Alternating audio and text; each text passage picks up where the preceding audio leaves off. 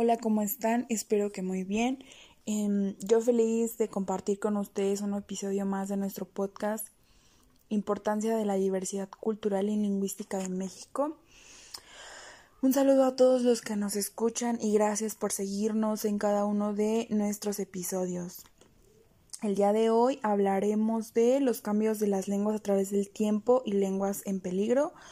Me parece que es un tema que vale la pena mencionar porque a pesar de que se menciona, no se toma mucho en cuenta.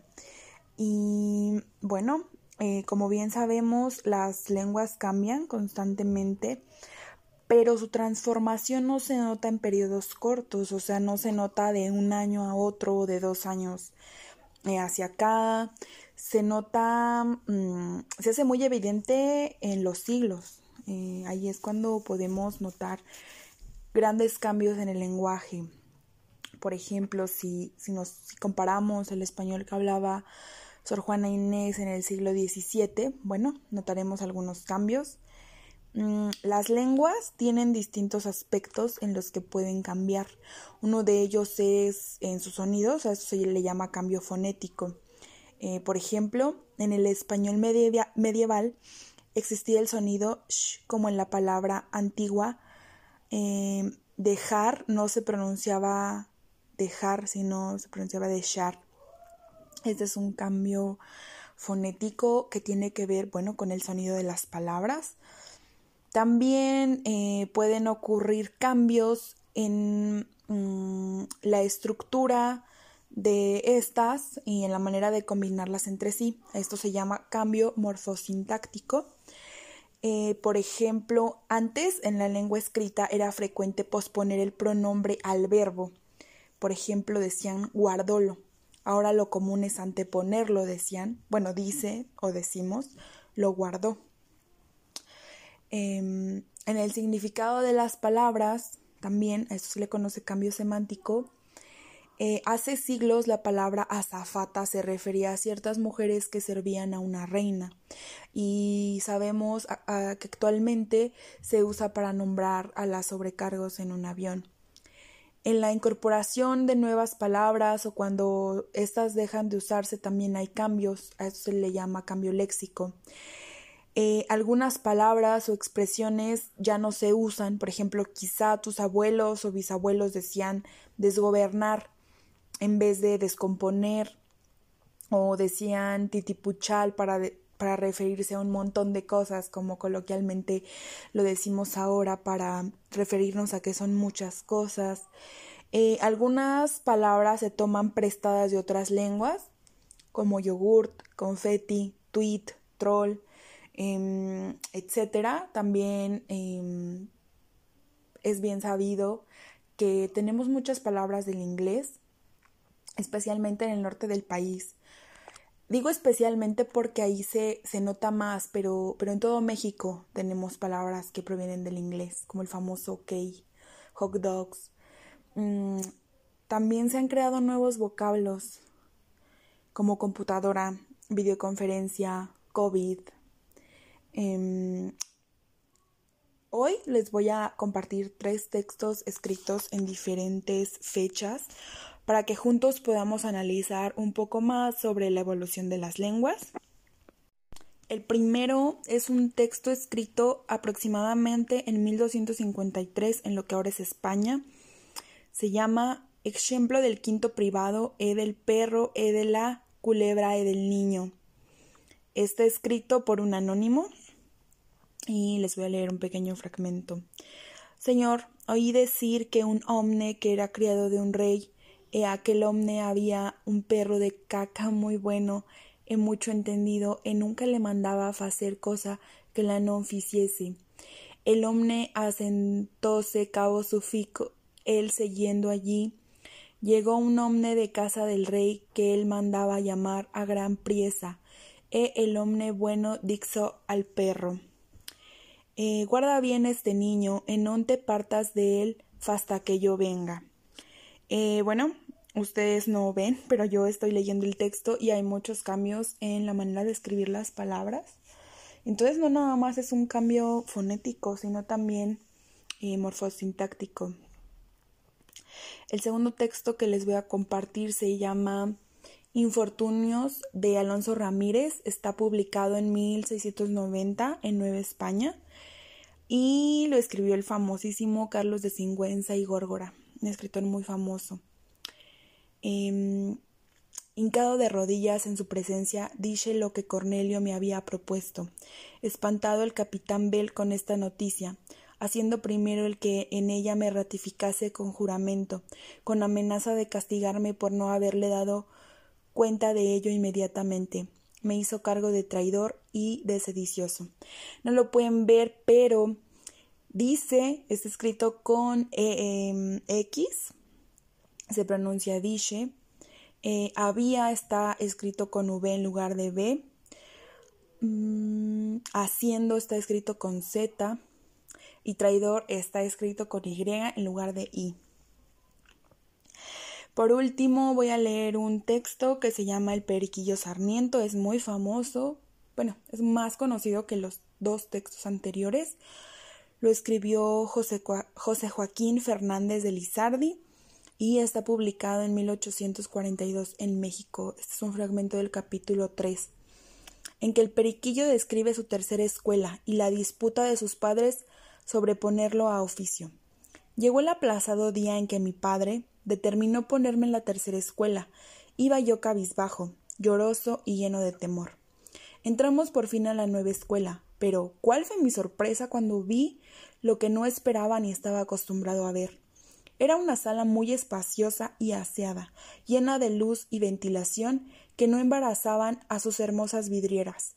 Las pautas y muestras colocadas a trechos eran sostenidas por unos genios muy graciosos que en la siniestra mano tenían un festón de rosas de la más halagueña y exquisita pintura. Eh, creo que podemos coincidir que el texto que más entiende fue el último que leí porque es más actual. Y me gustaría que mm, reflexionaran acerca de estos textos que les acabo de compartir y a partir de las siguientes preguntas. Igual pueden buscar los textos para que analicen más a fondo su escritura y puedan hacer un análisis más profundo. Pero ¿pudiste comprender de manera general los tres textos? ¿A qué lo atribuyes? ¿Qué texto te resultó más difícil de entender y por qué? Qué cambios ortográficos observan, observas y si te preguntaran si el español ha cambiado con el paso de los siglos, ¿qué dirías tú? Estos cambios que se observan en el español ocurren en todas las lenguas. Mm, por ejemplo, el náhuatl que hablamos que hablaban los mexicas de la época de la conquista no es igual al que hablan los actuales pueblos nahuas. El español que ahora se habla es fruto de una larga historia de evolución y no es el mismo español en México que en España, eso es muy evidente. También podemos observar que el español tiene mucho en común con las demás lenguas romances, el francés, el gallego, el portugués, el catalán, el italiano, el romano, aunque este último em, eh, tiene menos en común, pero aún así pues tiene tiene cosas muy parecidas, eh, porque todas ellas tienen un origen en común. Y ahora bien, vamos a hablar un poco sobre las lenguas que están en peligro de extinción, pero enfocándonos en nuestro país, en México. Mami Rianja, Tamamba Adatsi Nanyugua, Shinawanawa, Shamiksi Shaksta Nam Chindu. Siempre florecerá la palabra, mientras haya un niño sonriendo, mientras escuche tu voz si tú estás conmigo. Eh, México es uno de los países con más diversidad lingüística en el mundo, pues en nuestro territorio se hablan al menos 68 lenguas indígenas. Sin embargo, eh, el 60% de, su, de estas lenguas están en, en un alto riesgo de desaparecer. Las lenguas que más se hablan en México son el náhuatl, con un millón 725 mil hablantes, seguido del maya con más de 859 mil, Tzetzal con 556 mil, Mixteco con 517, Zapoteco con 479 mil, el Otomí con 370 mil y el Totonaco y el Mazateco con más de 200 mil hablantes. Eh, entre las lenguas que, se están, que están en riesgo extremo de desaparecer se encuentran Cajuli Quiligua de Baja California, Aguacateco de Campeche, Mocho de Chiapas, Ayapaneco de Tabasco, Ixil Nevañeño y Cachiquel de Quintana Roo, Zapoteco de Mixtepec y Tejalapam en Oaxaca. El Senado de la República, eh, bueno, quizá muchos no sabemos de esto, pero el Senado de la República aprobó por unanimidad declarar en 2019 eh, como el año de las lenguas indígenas, ya que también busca concientizar sobre la grave pérdida de las lenguas y la necesidad apremiante de conservarlas, revitalizarlas y promoverlas. Em, como les mencionaba al principio, es algo de lo que no se habla o quizás se menciona, pero muchas veces lo hemos dejado pasar y no nos, no nos, no podemos pensar que si México pierde pues esta diversidad cultural y lingüística está perdiendo identidad, porque finalmente es algo que caracteriza a nuestro país, pero ¿qué podemos hacer nosotros ante esto? La, según la Declaración de Escritores en Lenguas Indígenas, estas son las tres cosas que podemos hacer para salvar la diversidad lingüística de nuestro país. ¿Te unes a la causa? Eh, la número uno. La educación en México debe incluir en todos sus programas líneas de conocimiento, disfrute y aprecio de las lenguas y culturas mexicanas. Eso implica literatura antigua y contemporánea producida por escritores indígenas. Además, el enfoque multilingüe en las escuelas debe favorecer el aprendizaje de lenguas locales. Eh, esto último es increíble porque sugiere pasar de un esquema que favorece las lógicas de mercado, es decir, nos surge hablar inglés por muchas razones económicas y ofrecernos consumir otras visiones del mundo con las que además ya vivimos, eh, pero que simplemente no entendemos. La segunda sería que apoyáramos a los procesos de producción, difusión y consumo editorial tradicional y digital multilingües. Si saco un libro en, una lengua indígena, si se saca un cortometraje en una lengua indígena, una obra de teatro, una película, pues consumirlo para que lo sigan produciendo y entonces no lo dejemos morir. La tercera, es súper importante abrir espacios en los medios de comunicación para la divulgación de programas culturales multilingües y las acciones ligadas a estas comunidades, además de espacios físicos para celebrar, disfrutar y activar los idiomas de México.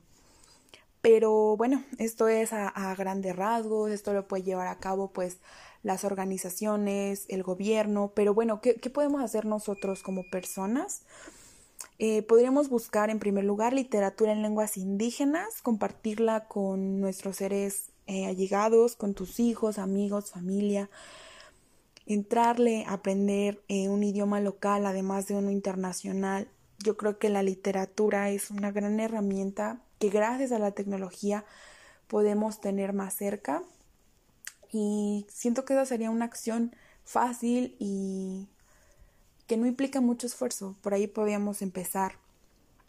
Y bueno, es importante estar conscientes de cómo han cambiado las lenguas a través del tiempo, porque esto nos permite entender el lenguaje de hoy, entender eh, las palabras que pronunciamos el día de hoy y de igual manera saber que México al perder lenguas está perdiendo identidad y cultura y que cada uno de nosotros podemos hacer, aunque sea cosas pequeñas para preservarlas. Y bueno, fue un placer poder compartirles esta valiosa información. Nos escuchamos en el próximo episodio. Que tengan un excelente día.